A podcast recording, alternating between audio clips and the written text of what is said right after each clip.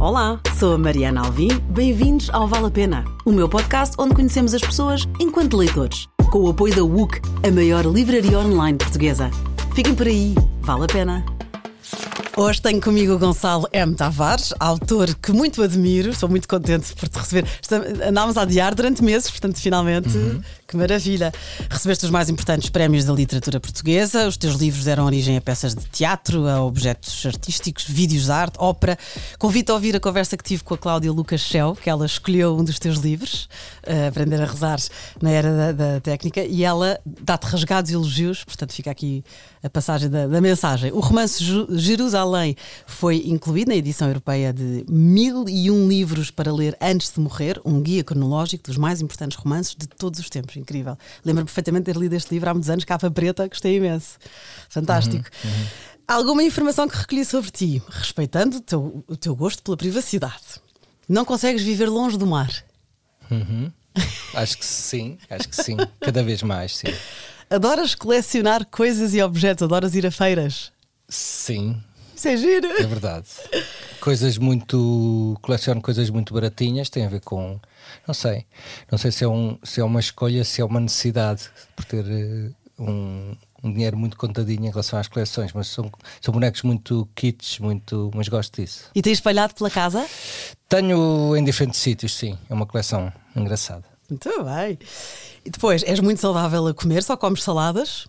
Hum, não é só, pois não? Não, não, não é só. Não é só não é mas não te perdes por um docinho? Não tens nada não, de Não, adoro chocolate, adoro chocolate, mas hum, ultimamente sou mais disciplinado a comer, mas adoro doces e como tudo, não. não é só saladas. Não. És distraído a guiar? Muito, muito. Uh, completamente. Sem, sem GPS não. Sem GPS tudo é três vezes mais longe e são mesmo desorientados. Pois, nós há pouco estávamos a falar sobre isso, que eu também sou GPS vezes, dependente. Mesmo, mesmo a pé, eu entro num, num edifício e saio e depois já não sei se vim da direita se da esquerda, é muito estranho. É qualquer coisa. Sabes que eu, no, nos centros comerciais fotografo o pilar onde ah, estacionei. Claro, sim, sim. Senão ainda, ainda estava à procura do, do carro, ainda hoje. E há uma história que me aconteceu. Eu contei-te isto há uns tempos, quando, quando te reencontrei na Feira do Livro, porque já há uns anos, que é normal que não te lembres, mas conheci-te na Feira do Livro, na altura de, de uma viagem à Índia, tinhas lançado uhum. esse livro, capa encarnada ainda, agora já, uhum. já há outras edições.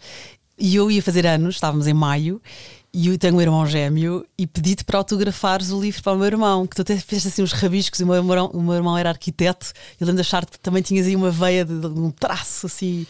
Que, eu, que eu, é um desenho que tu fazes, não é? Eu escrevi imenso, imenso em cafés, eh, entre os 20 e os 30, com caderninhos há quatro quadriculados e, por exemplo, os senhores, o senhor Valéry e o senhor Calvino foram aí. E, e o que eu fazia era à mão, agora com o computador mudou completamente, mas à mão começava a escrever e depois naturalmente começava a desenhar. Desenhos. Eh, Desenhavas, e era o bairro, Valéry, era o bairro, a coleção. Desenhos péssimos, mas desenhos que eram ideias. Por exemplo, o Valéry, os desenhos são, são como se fossem texto. E é engraçado que isso só foi possível porque eu escrevia à mão na altura. E, portanto, naturalmente eu passo da escrita para o desenho, mas o desenho não enquanto um desenho técnico, mas quanto desenho ideia, não é? Às vezes quase como desenhava tão mal, quase que punha uma setinha a dizer cão. É? a legenda. Sim, é um pouco isso. O, o era, era o de capa amarela. De capa amarela. Foi, sim. Esse também é. foi ali do bairro, também me lembro desse. Okay. Foi o primeiro do bairro. E então pronto, ofereci um, viagens à Índia ao meu irmão e ele ofereceu a mim também. Foi o presente de ah, é? anos é? que demos ah, um ao outro, gêmeos. Muito bem. Isso. Uma viagem ainda. São mesmo gêmeos. Estou a rir-me imenso porque ele deu-me primeiro e eu comecei a rir-me e não conseguia falar de tanto rir. E Marão, o uh, uh, que é que foi? Já tens? E eu, não, já leste? Não, deixa-me espera, deixa-me ir buscar. Então... Isso é, deve ser uma prova qualquer científica de que há uma ligação invisível entre gêmeos. Sei, acho, acho, que foi coincidência, mas teve graça. Sim, sim, isso. Olha, e super escritor que és, quando é que tu consegues ler? Eu leio sempre, não quer dizer, eh, posso não escrever um dia ou outro, mas eu leio todos os dias, todos os dias, todos os dias, sem, sem exceção. É uma coisa muito, muito orgânica e muito hum, necessária mesmo. Eh, porque o ato de leitura não é apenas uh, os olhos estarem a, a, seguir várias linhas, não é? Tem muito a ver com isolamento, silêncio e, e, portanto eu diria que ler para mim é uma necessidade quase psicológica e física que parte do, que, do pressuposto dos pressupostos que são necessários para ler, que são isolamento, silêncio, né? E que, quietude, uma certa quietude. E portanto eu preciso estar em silêncio, isolado e quieto todos os dias durante algum tempo. E portanto, naturalmente, quando estou em silêncio e quieto e etc., leio. Aproveitas. Sim. E tens um género literário favorito que escreves tanta coisa diferente para ler algo? Não, eu, eu, eu, tanto como enquanto escritor como enquanto leitor, a ideia de género literário não é algo que me entusiasma. Ou seja, eu acho que a, a, a leitura é uma. A leitura para mim é uma. É muito uma mistura. Eu, eu, sou um leitor muito desorganizado, por exemplo, eu leio uh, cinco páginas de um livro, depois passo para três páginas do outro. Tal. Posso ter um livro de poesia, um livro de ciência, um livro de filosofia pesada, um livro de, de de ficção e, e, de repente passo de um lado para o outro. Portanto, não é. Para mim, naturalmente, como leitor, os géneros literários estão misturados porque eu leio assim. E, e não te baralhas, tanto sabe? Tem, tem que ser géneros diferentes quando estás a ler. Sim, não necessariamente. Tem a ver um pouco com uma espécie de sensação de que preciso de uma determinada carga. Por exemplo, de, hum, de manhã a minha cabeça está hum, forte, digamos. Eh, Fresca. Eh, comparativamente com, com o fim de tarde, etc., está claramente forte. E, portanto, normalmente eu leio ensaio, às vezes eh, filosofia pesada, pesada no sentido não, não muito fácil, e porque sinto que o meu cérebro está disponível, não é? E, hum, e ao longo do dia se vai mudando, quer dizer, não, é impossível para mim ler. Um, ficção ou poesia de manhã, porque acho demasiado leve. Não, uh, é como se realmente tivesse, a minha cabeça estivesse disponível para aguentar uma carga de 500 quilos e aquilo eh, é 5 quilos. Mas ao mesmo tempo, durante, ao fim da tarde e à noite, estou noutro. Minha cabeça está noutro estado e também não consigo ler uh, ensaio ou filosofia, leio poesia, ficção, etc. É? Mas nunca, não me lembro de ler ficção de manhã. Uh, sinto sempre que é que é uma coisa meio, meio aquática e nada tem de, de pejorativo, é, é, entre o sólido e o aquático, não é? Às vezes, tem, quando temos sede, é bom ter água, não é? E, e não ter um sólido, não é? E, mas de manhã preciso de coisas mais compactas, acho eu. Bom, e conheces a ti próprio bem Sim, enquanto leitor. Não, mas ao mesmo tempo há uma, enquanto leitor, há, uma, há algo muito quase no limite da demência, de, uma certa loucura, porque é uma. Por exemplo, eu quando vou para um. Às vezes vou de um espaço do, do quarto para a sala, por exemplo, e levo eh, é, é, de, é, maluco. De, levo oito livros. Uh, vou ler se calhar meia hora, uma hora, mas levo oito livros porque na, naquele momento não sei bem qual é o que o que quero ler. E, e ando sempre com uma mochila também cheia de livros, porque, e é a grande decisão quando saio de casa é que livros é que eu levo, não é? Dos dezenas que estou a ler, meio abertos, não sei o que é uma. Mas depende do que te, não sabes o que vai apetecer na altura. Sim, porque, porque é engraçado que é uma espécie de. Já que, já que és da rádio, é muito uma espécie de eh, apanhar ali aquele, aquele, aquela antenazita que é entre o 2.3 e 2.4. Por exemplo, às vezes nem é só um autor, é um, um livro daquele autor, ou seja, e, e, é mesmo uma coisa de afinação ao milímetro, não é? É muito estranho. E portanto, às vezes eu tenho sete ou oito livros à minha frente que já foram escolhidos, ou seja, de acordo com o meu momento, e depois abro um, não, não é este, abro o segundo. É quando não é estamos é no carro e, sim, e ligas uma rádio claro. não é? sintonizas, não está a dizer ouvir isto, não, não está a dizer isto. Mas, mas já há uma seleção que é maluca, é que já há uma seleção prévia. Eu antes seleciono de milhares de livros, seleciono sete ou oito, não é? E, portanto é um. Mas estás tramado quando vais de fim de semana fora ou férias? Sim, é, é também completamente demente a nível de peso, até porque eu não, não, não gosto de ler. Em, no digital. É, no digital, então é, é completamente demente. Eh, vou um dia ou dois e levo 12 livros, eh, muitos que não vou tocar, mas tem a ver com. Eu tenho a percepção de que vou gostar de ler esses livros, não é? E, enfim, é uma espécie de, de possibilidades, levar uh, um conjunto de possibilidades e depois uh, escolher. É? Boa. Então, um dos livros que tu adoraste e que, e que, escolheste para esta conversa, Cartas a Lucílio, do Seneca. Sim, eu falo sempre desse livro porque é um livro, não é um livro que tenha influenciado a minha, aparentemente, a minha literatura, é um livro que influenciou completamente a minha vida. Mas a literatura é resultado de, de uma certa a forma de viver, não é? Portanto, influenciou de certeza também a literatura, não é?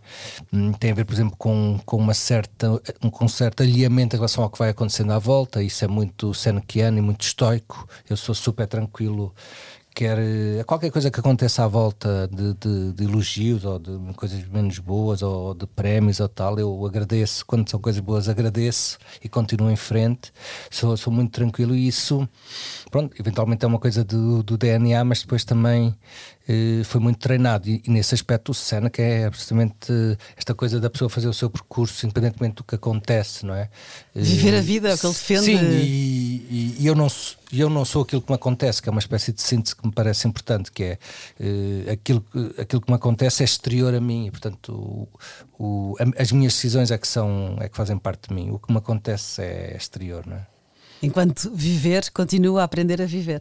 Sim, é muito, é muito sobre, sobre como usar, por exemplo, a primeira carta das cartas a Lucília é, o Lucílio é uma personagem que ainda há hoje a discussão a sobre a se é histórico ou se existiu ou não. Mas a primeira carta é sobre o tempo e é uma carta incrível, que é o Seneca a escrever ao, ao Lucílio a dizer: Bem, tu queixas de falta de tempo. É engraçado que era uma carta que toda a gente devia ler.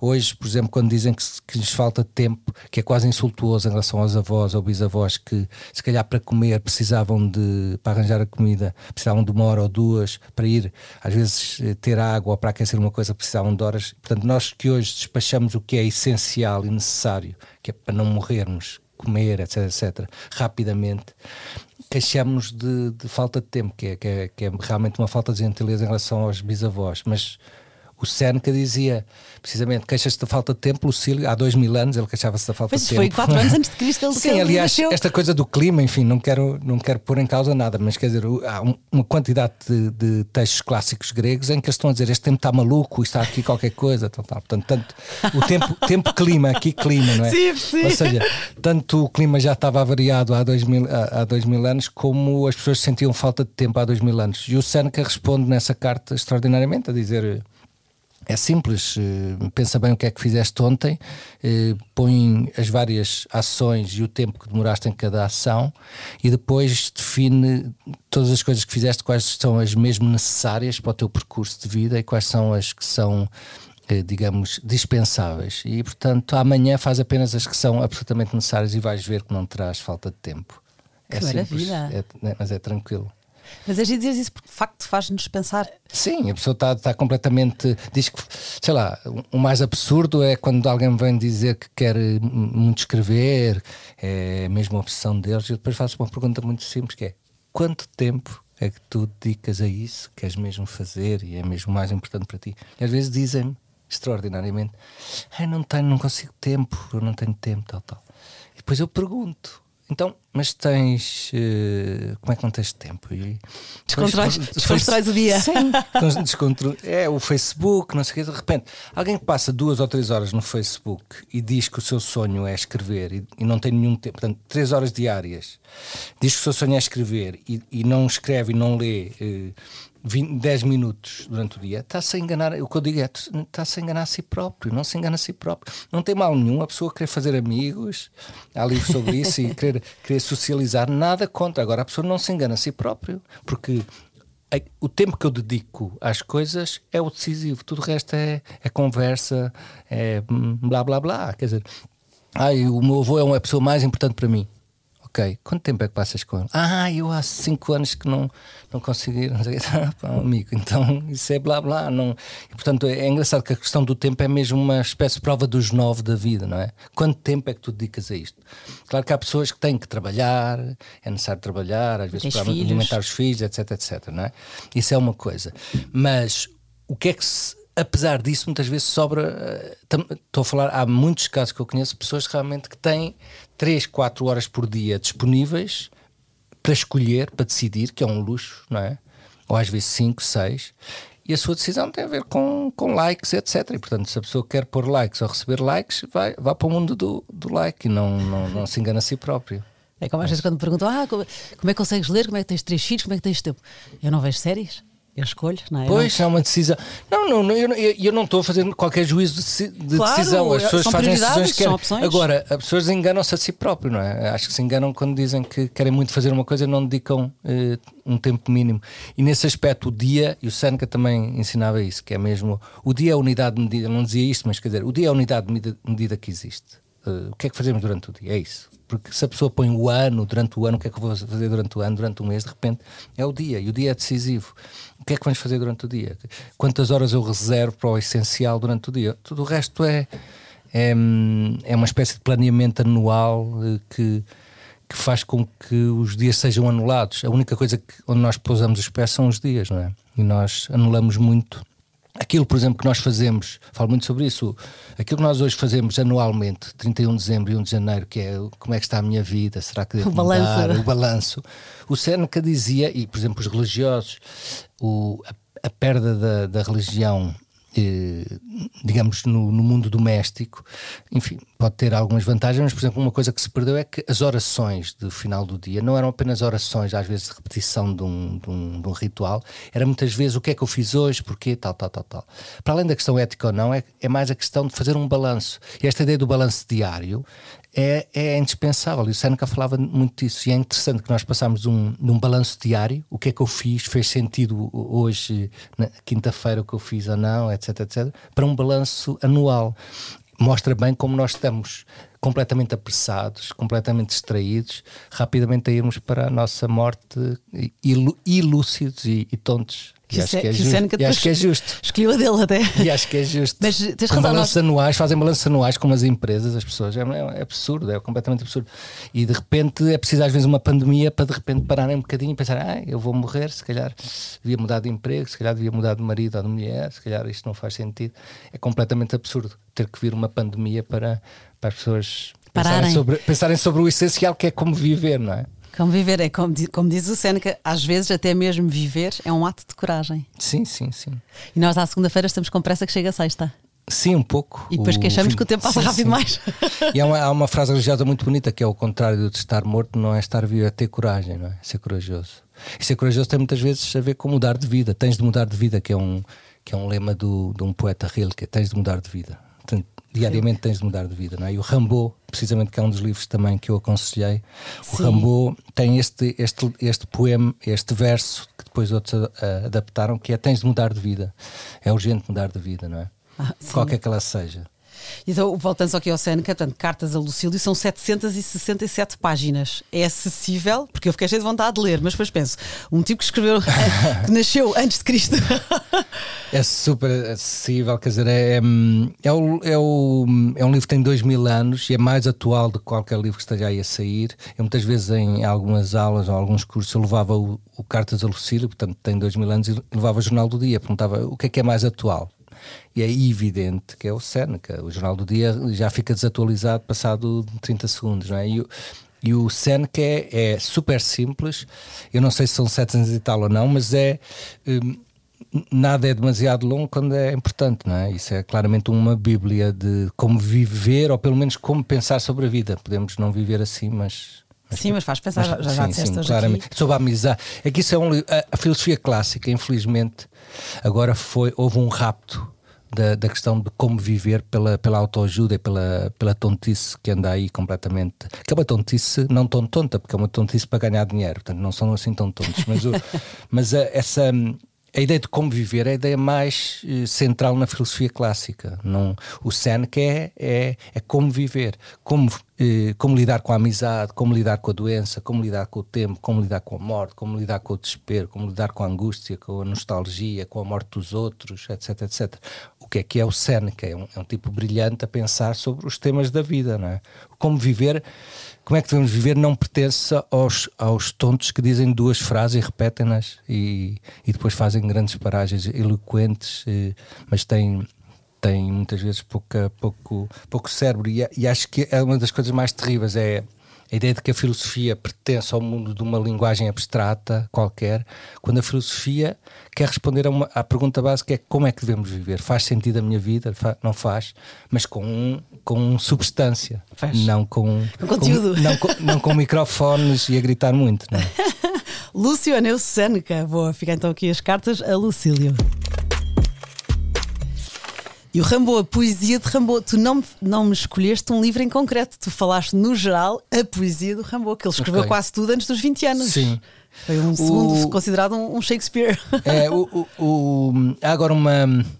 Há várias edições, uma da Relógio d'Água, por exemplo, muito completa da, da poesia. E, A obra sim, completa, sim. O, o que é interessante no Rambo, pronto, um dos mistérios é precisamente como é que ele conseguiu escrever coisas tão fortes aos 18, 19, 20, não é? Provavelmente o- a melhor poesia francesa ainda hoje. eh, E depois, outro dos mistérios é, para já como é que ele conseguiu ler tanto? Quem, quem lê os, o- os poemas percebe que ele leu brutalmente até aos 18 anos, 19. Ele aos 15 já tinha prémios. Sim, e, e- e- era engraçado, a mãe uh, Rambo, depois a coisa a figura da mãe do, eh, ou do pai ausente, etc. É interessante nos escritores, mas o mais também, o grande dilema também no Rambo é que ele depois abandonou a poesia e não foi trabalhar para um escritório, ele transformou-se, ou já era, num sacripante a, a traficar ouro, escravos, eh, há fotografias dele com, com uma corrente de ouro ou à volta do. Enfim, tem, há, há cartas absolutamente miseráveis. De, e portanto, esta ideia, por exemplo, de, de que o poeta é assim uma, uma figura qualquer que levita e que não nem sequer suja os sapatos no chão porque anda dois centímetros acima, acho que o Rambo é um bom exemplo. É, um- é o, talvez o grande, grande poeta francês de sempre.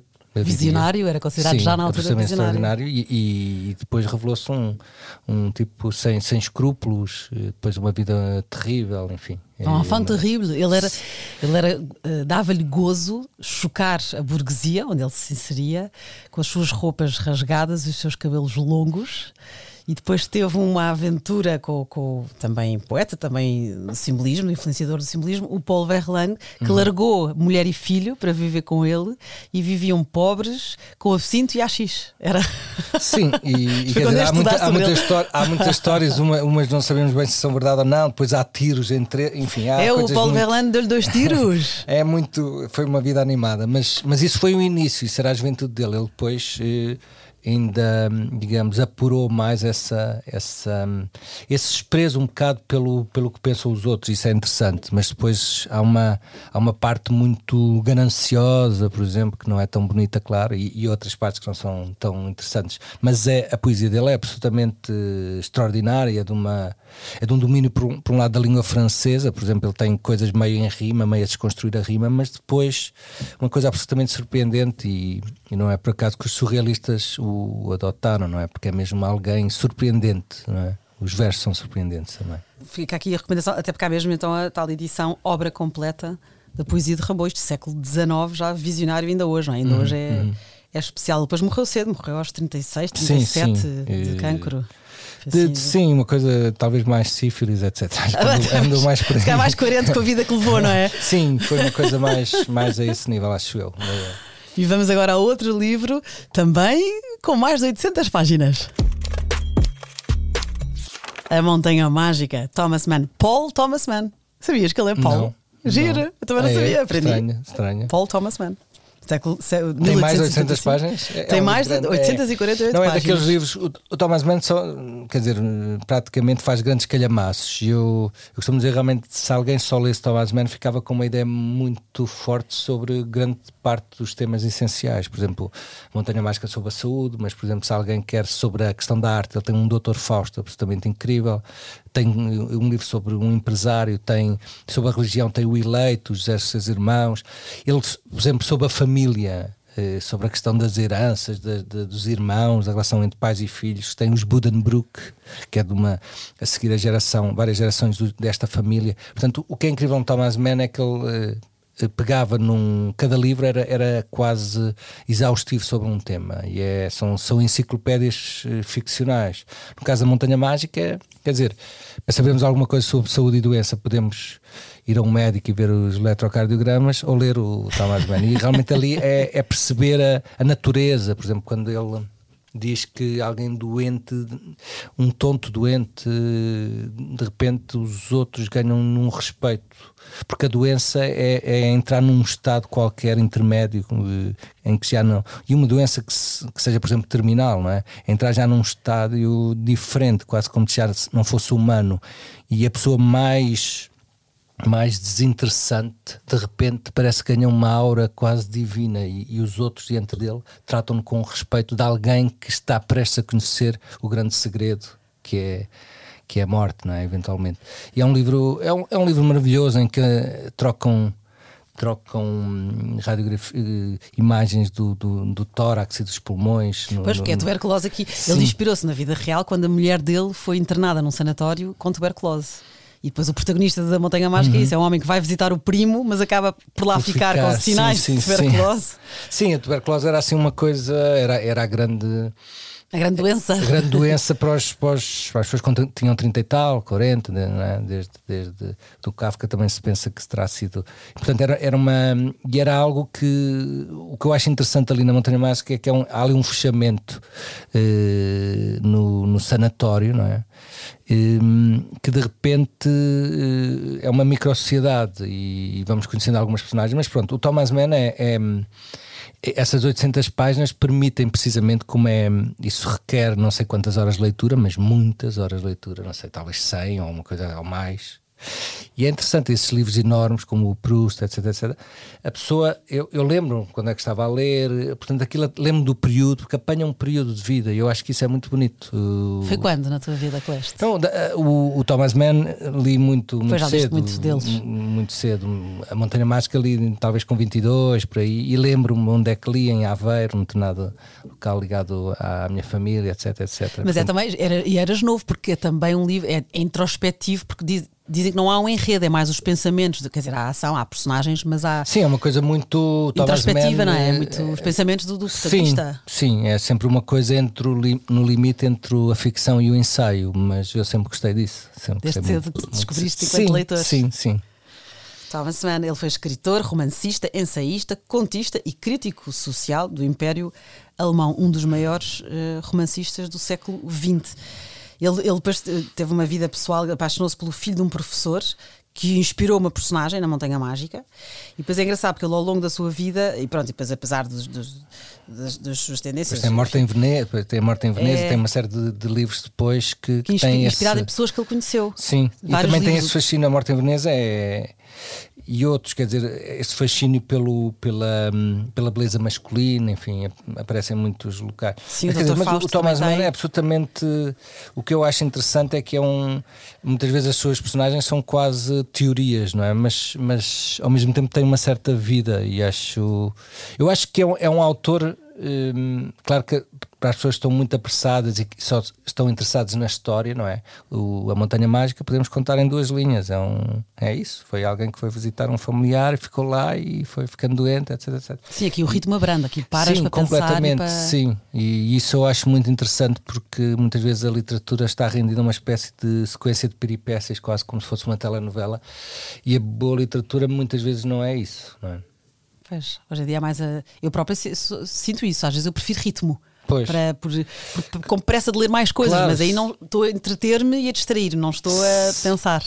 Pois, eu, eu não tenho nada contra a distração e acho bem, mas, mas eu, eu escrevi um texto sobre isso. Eu acho que hoje o que se faz muitas vezes é literatura para cansados porque as pessoas estão cansadas, as pessoas trabalham imenso, não é? E, e, isto é incrível, porque é uma coisa quase económica, perceber o que é que as pessoas precisam de ler ou gostam e perceber qual é, como é que a sociedade está organizada. A sociedade está muito organizada pela questão de ganhar dinheiro. Hoje, muitas vezes, um trabalho apenas, infelizmente em Portugal, é trágico, eh, é impensável. Às vezes as pessoas trabalham, não saem da pobreza, às vezes as pessoas precisam mais do que um trabalho, as pessoas trabalham 10, 12, 14 horas eh, nos países mais desenvolvidos, que é absolutamente absurdo, não é? O Pete Seeger nos anos 60 cantava eh, 8 horas para trabalhar, 8 horas para lazer e 8 horas para dormir, uma coisa que era básica, e nós de repente, passados 60 anos, estamos a trabalhar 10, 12, etc. Essas pessoas que chegam chegam a um livro como? Chegam a um livro exaustas, com o cérebro completamente derretido e, portanto, o que querem é receber eh, uma espécie de distração. Com, querem de um livro mesmo, querem do, do, de um programa mais, mais tonto da televisão, de um Big Brother, de uma coisa assim, que é. Não, não querem pensar. pensar. Não querem pensar. e, e isso é terrível, porque de repente começas a fazer literaturas, literatura para esses cansados, quando a literatura é para estimular, tal como a arte, é para estimular, exige energia das pessoas. A boa literatura e a boa arte exige Eu nunca vou ler um livro se estou cansado, quer dizer, se, for, se estou cansado, uh, ligo a televisão e vejo uma patetice. O, se eu leio um livro muito, quando estou muito cansado, significa que o livro é uma, é um, é uma espécie de massagem qualquer. Nós assumimos Também é bom. Sim, é bom, é bom. É, mas quer dizer, mas se nós temos uma massagem hoje, outra mensagem amanhã, se nós estamos sempre a distrair, distraímos hoje, distraímos amanhã, distraímos, depois morremos. E é muito destreinas-te, destreinas Sim, o cérebro. Destreinas o cérebro, por exemplo, é engraçado, eu tenho pessoas próximas da matemática e isto é muito claro. Se alguém não percebe uma coisa de matemática, o que é que faz? Não foge. Continua, continua, percebe 10%, depois 20%, 40% tal, depois percebe. E quando está percebido, pede uma coisa mais difícil, traga uma outra mais difícil, porque essa já percebi. Às vezes as pessoas estão a ler um texto e não percebem. E o Roland Barthes tem uma coisa muito divertida sobre isso, que diz que às vezes estamos a ler um texto e não percebemos, dizemos o texto é imbecil. E o que o, e o Roland Barthes diz, não devemos dizer que o texto é imbecil, devemos dizer nós somos imbecis. Eu sou imbecil. Eu não percebo este texto. A culpa não é do texto, não é? A culpa não é de um. Se eu não percebo um texto, uh, ou o texto realmente é, é mau, é, mau, é críptico ou tal, Sim. pode acontecer. Mas, mas no, por exemplo, filosofia, há, há alguma filosofia que é, é, é, difícil de entender. Mas a culpa não é de, de, a pessoa tem que trabalhar mais. Trabalhar mais. Eu conto muitas histórias, já agora rapidamente, eh, na Nova foi talvez o, espaço que mais marcou e também tal, um dos professores que mais marcou na vida, claramente, foi o José Bragança de Miranda. Eu conto muitas vezes esta história, que estávamos num mestrado em Ciências da Comunicação, depois fiz uma tese em pintura com o Mário Grilo, etc. Mas o Bragança de Miranda estava a dar uma aula. Ele é um tipo brilhante, é uma das pessoas mais brilhantes que eu, que eu conheço. E ele, em 5 minutos, falava de 10 autores. E, e, nós tínhamos 21, 22 anos, enfim, já tínhamos lido alguma coisa, mas não tínhamos lido muita coisa. E houve lá uma rapariga que lá levantou o dedo e disse: Oh, professor, desculpa, mas não, estou a entender nada, não estamos. E, e a resposta dele foi: eh, Olha, eu quando tinha 16 anos li Heidegger eh, e não percebi nada. Fui ao espelho e disse: José, que ele é José Bragança de Miranda, José, tens de ler mais. E depois retomou a aula, exatamente ao mesmo ritmo, citando 20 autores em 5 minutos. Tá, pum, pum, pum, pum, pum, pum. E e foi muito bonito, porque aquilo era, era uma turma muito engraçada, com tipos da arte que depois fizeram coisas muito. Acho que era uma turma mesmo boa. Há uhum. sete ou oito pessoas que fizeram coisas incríveis depois, eram mesmo um grupo. E nós lembro de sairmos dali como se saíssemos de um velório, caladinhos, despedimos-nos, nós com aquela arrogância dos 22 anos, mas caladinhos, não é? Parecia que tínhamos apanhado uma, uma, uma pancada, uma carga de porrada, e fomos todos, a sensação que eu tive é que fomos todos para, para casa ler. E, porque ele disse claramente: Oh amigo, se tu não percebes o problema é teu, tens que andar, tens que andar. Não, não pode ser o problema meu, não vou abrandar. O comboio está a andar. Sim, eu achei, achei absolutamente o contrário do que se faz hoje do paternalismo, não compreendes, então vamos baixar a, a fasquia, com, vão baixando a fasquia, até já, já chegou ao solo, já está no subsolo, estão a abrir camadas para, para a fasquia estar adequada, está, já está no menos 20 metros abaixo do solo, para os meninos entenderem. Sem, dão sem livros, nada contra, nada contra, mas por exemplo, dão livros, nada contra o Alves Redol, mas dão livros com uma sementinha do Alves Redol para 10, 11 anos. Eu tive um, um familiar muito próximo que estava a ler eh, em 1900 1984, Orwell, a ver os Simpsons, por exemplo, que era super complexo, etc. E de repente na escola estavam, ele, ele, ele chegou lá a dizer: Olha, já viste o que é que me estou a andar? A sementinha. A sementinha é um livro que é, é, basicamente a sementinha estava lá em cima, olhou para as flores e queria, queria gostou muito da flor, depois desceu. Aquilo é um livro para 4 anos. Para, para 4 anos. E aquilo esteve, de, não sei se ainda está, mas não teve num programa de, dos 11, 12 anos. É, é, é absolutamente. É ir diminuindo a fasquia para para o subterrâneo, quer dizer, para facilitar é, a vida, pois. sim, para facilitar a vida, ou seja, e, vão, e, então é dificultar a vida, porque estão, estão a, a, produzir, é uma máquina de produzir uh, imbecis. Uh, as, as crianças estão, estão precisamente entregues ao, a, a um paternalismo tão bacoco que faz com que eles, naquele momento em que são, têm uma energia absolutamente invulgar para aprender, estão a receber uh, festinhas e a dizer: ai, não percebes isto, então vamos. E, uma, e uma fasquia que vai sendo. Vai sendo para todos, não é? Como se. Ou seja, é a fasquia mais baixa para todos. Portanto, é o mínimo denominador comum, em vez de ser o contrário. É muito interessante. Portanto, uh, está, a escola está a escavar naturalmente está a escavar, portanto já chegou ao sol, está a escavar, está a escavar. E, de repente... e também às vezes somos nós, eh, até como pais, eu tento pôr os meus filhos a ler e às vezes não da melhor forma, se calhar, porque quase que às vezes eu obrigo, porque não os vejo a ler por prazer e não posso obrigá-los a, gostar, mas pois, querem sim, incutir e. Mas o próprio às vezes realmente por falta de tempo, porque se dá discussão e é chatice, ok, está bem, Pois. então lê isto, então lê só e às vezes sem querer, eu estou ou seja, estou a enfiar o barreto daquilo que estás a dizer, estou a sentir-me também um bocadinho culpada. Não é culpada, mas, Mas- tens razão. Que bom que é estar a ouvir-te, porque temos que exigir mais sem. Sim, e para, o- não. para o bem deles. Sim, claro, para, para, para treinar Se a consegues- cabeça. se- se uma consegues questão de- pegar em 15 quilos, não te vou dar um sim, peso de um. É para treinar, uma, treinar a cabeça, senão a cabeça. Mas já se- quando a cabeça se habitua a fugir quando não entende. Então vais fugir toda a vida. E, e isto é uma coisa da lógica. Se eu, se eu fujo quando não entendo, eu vou estar sempre no mesmo nível. Porque aprender é também das coisas muito simples. O que é que é aprender? É eu estar diante daquilo que eu não sei. Isto é básico. Portanto, ninguém aprende aquilo que já sabe. Portanto, eu estou diante daquilo que não sei, eh, estou ali a esforçar um bocadinho, de repente já sei. É isto, é simples. Não? Mas de repente a aprendizagem tornou-se quase em algo de eu vou ensinar aquilo que a pessoa já sabe que está, está confortável, que é um, um absurdo. Enfim, mas era outra Mas é, conversa. Eu, eu, eu eu vou, vou, vou outro podcast. Não, mas eu, eu uso essa analogia com os meus filhos, que é da mesma maneira que se vai ao ginásio para treinar os músculos, eu quero que vocês leiam para treinar os músculos da Sim, cabeça. sim, Pronto, vá. claro, claro, claro. Em termos leigos, não é? Mas, mas pronto, há uma semana então com a Montanha Mágica e ele estava a dizer que ele tem, tem muita vida e os seus, os seus fraquinhos e os seus amigos inspiraram personagens, não é? o Dr. Fausto, a Morte de Veneza. Ele depois casou, foi, teve seis filhos e foi Nobel da Literatura em 1929. Fica aqui então esta recomendação. E agora falta só o. A Poética do Espaço de Ah. Bachelard. São 10 capítulos. Isto também diz que é, É? para, que é bom para os arquitetos, por isso que eu te perguntei se A tinhas. poética do espaço é super, é super arquitetos. É super. Conta-me lá. Então, não, o, a Poética do Espaço, para já o livro é, é- o título é lindo, o, o Bachelar, não sei, eu não percebo nada disto, mas deve haver um problema qualquer de direitos de autor, assim estranho, porque não é editada no português de Portugal, não é? Eh, Pelo menos todas as edições que eu tenho são Português do eh, Brasil. francês ou português do Brasil. Tu é? lês bem francês? Sim. Sim, mais ou menos, sim, sim. Mas eu normalmente leio, quando posso, leio sempre a tradução. Mas o, o, a Poética do Espaço, ele tem livros sobre o fogo, a terra, a ar, a água, enfim, lindos. Mas a Poética do Espaço é um livro que realmente eh, todos os arquitetos eh, leram e é, é um livro muito bonito porque tem a ver com, com esta ideia dos cantos, das esquinas, das gavetas. Por exemplo, ele diz uma coisa, hum, diz coisas muito simples, por exemplo, uma que ainda eu li já hum, há muito, muito, muito tempo esse livro, mas por exemplo, há, há imagens que ficam do género hum, as escadas eh, para o sótão só sobem e as escadas para a cave só descem, não é?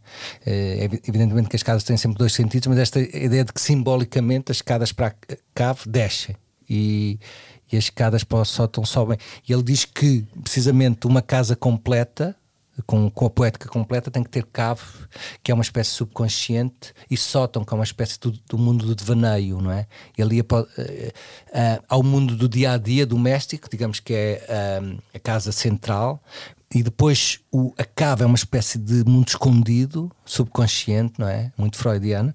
E quando subimos o sótão, brincamos, sonhamos, etc. Ele tem uma frase, por exemplo, absolutamente maravilhosa, que é a casa, eh, claro que é para, para hum, proteger da chuva, eh, para, para podermos estar protegidos dos inimigos e tal, mas acima de tudo é um abrigo do imaginário. Ou seja, é, é um sítio onde estamos protegidos para imaginar. E nesse aspecto, realmente, hum, ah, hum, pensar em, sei lá, coisas de violência doméstica, etc., por exemplo, porque é, é precisamente o contrário da casa de, de que fala o Bachelar, que a casa é o momento em Segura. que estamos seguros, não é? Ah, tanto da chuva como, como dos inimigos.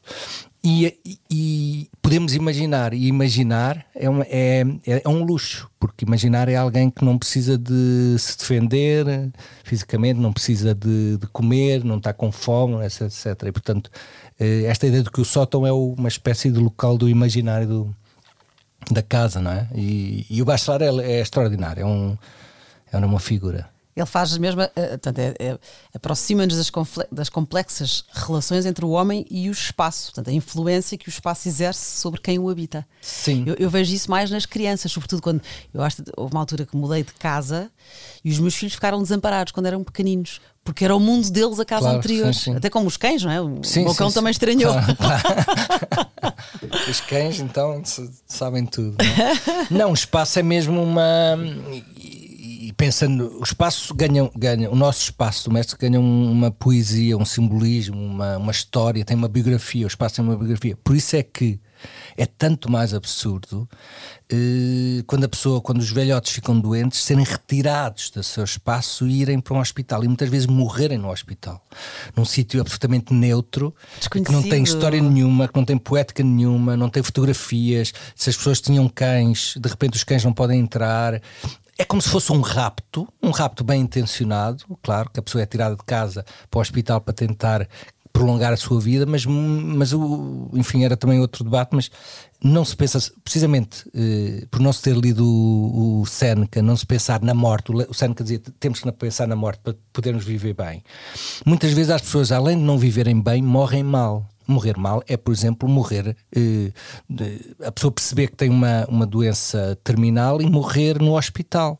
Isso é que há muitos dizem prefiro morrer em casa. Claro, sim, isso é morrer no seu espaço, não é? Rodeado das suas pessoas. Quantidade de pessoas que hoje, nos sítios mais industrializados, morrem nos hospitais rodeados.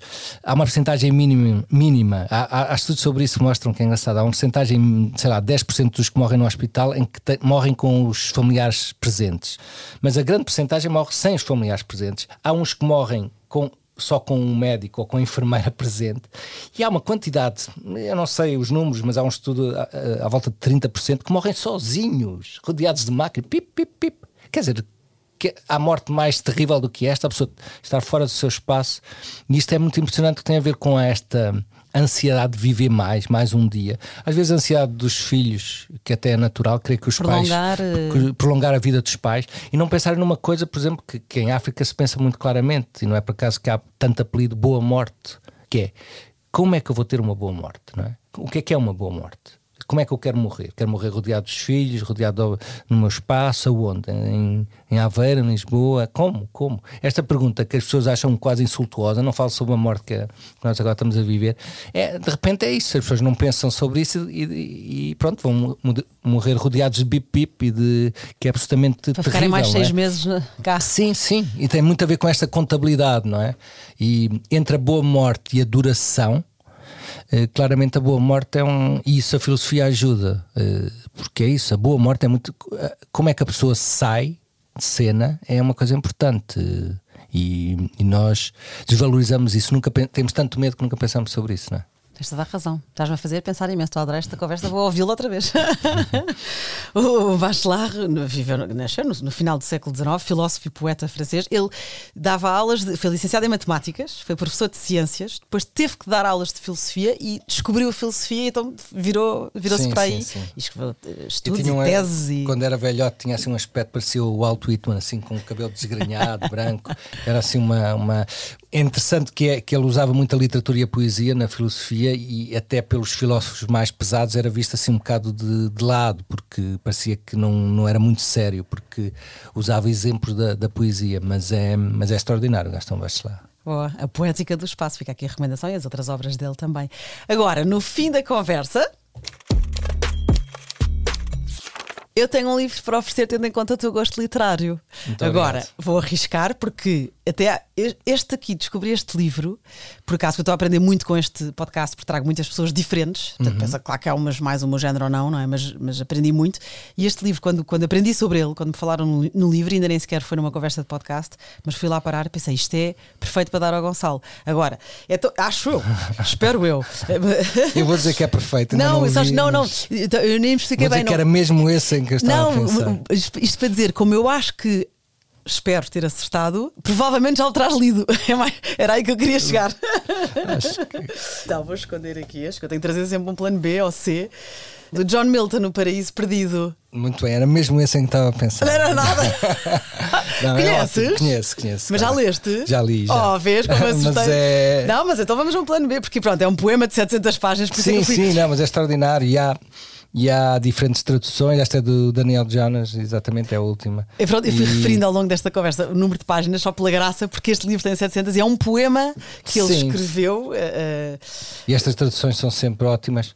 O, eu julgo que tenho, tenho isto até numa edição de uma editora diferente. É engraçado. Então, mas posso ser. tentar um julgo que plano B? Não, mas é ótimo, é Mas já ótimo. leste! Está ótimo. Está ótimo. Ah, mesmo tá. oferece-te. Mas deixa- E depois nós éramos para, ter esta conversa que fomos adiando. Pois, eu peço E- desculpa que eu Não. sou um bicho do mato. Não faz mal nenhum. E vieste estou muito contente. Já tínhamos adiado quando tu estiveste, acho eu, não sei se foi, foi antes das correntes de escrita, com o professor Federico Lourenço. E eu tinha um livro, foi a primeira ideia que eu tive para te oferecer e pensei, "Hum, já tenho certeza, que então é o meu plano B, que é poesia grega traduzida pelo Federico Lourenço. Tem. já, já tenho. É, é- é difícil, mas é, é- o John, é, isto é uma outra edição. Mas espera, Milton é Gonçalo, não te preocupes. Sabes que é engraçado porque há pouco entrevistei a Cláudia Lucas Show e que, que até falou de ti, e foi a primeira vez, em- eu já tenho mais de 60 conversas feitas, foi a primeira vez com a Cláudia que me aconteceu. Tudo o que eu lhe quis oferecer ela já tinha, inclusive é o Diabo, o teu, o teu último livro, Eh, e ela já tinha lido também, e eu também já li. E então hoje preparei-me ainda mais, porque tenho mais planos. Portanto, poesia grega, calculei Tá- que tá tivesse. ótimo, não, tá mas espera, ótimo. Tenho mais. Sério. Este aqui conheces? Foi a Tânia Gain que me disse que tu, tu irias Ah, gostar. O Africano da não. Groenlândia. Não, esse não tem. Uh, que é um relato mítico do primeiro escritor viajante africano. O Mundo é um livro do qual aqueles que nunca saem de casa leem apenas uma página. Muito bem, este não conheço. Ah, foi a Muito Tânia. Gain que me deu a dica. Ah, é? É. Sim, senhor. Então Ótimo. consegui no plano C. Não, ótimo, não tenho e parece, parece. E tinta da China é, normalmente é, edita muito bem. Sim, olha, obrigadíssima. Muito obrigado, muito Gostei obrigado, muito. muito obrigado. Obrigada eu, obrigada a quem nos ouve. Para a semana a mais.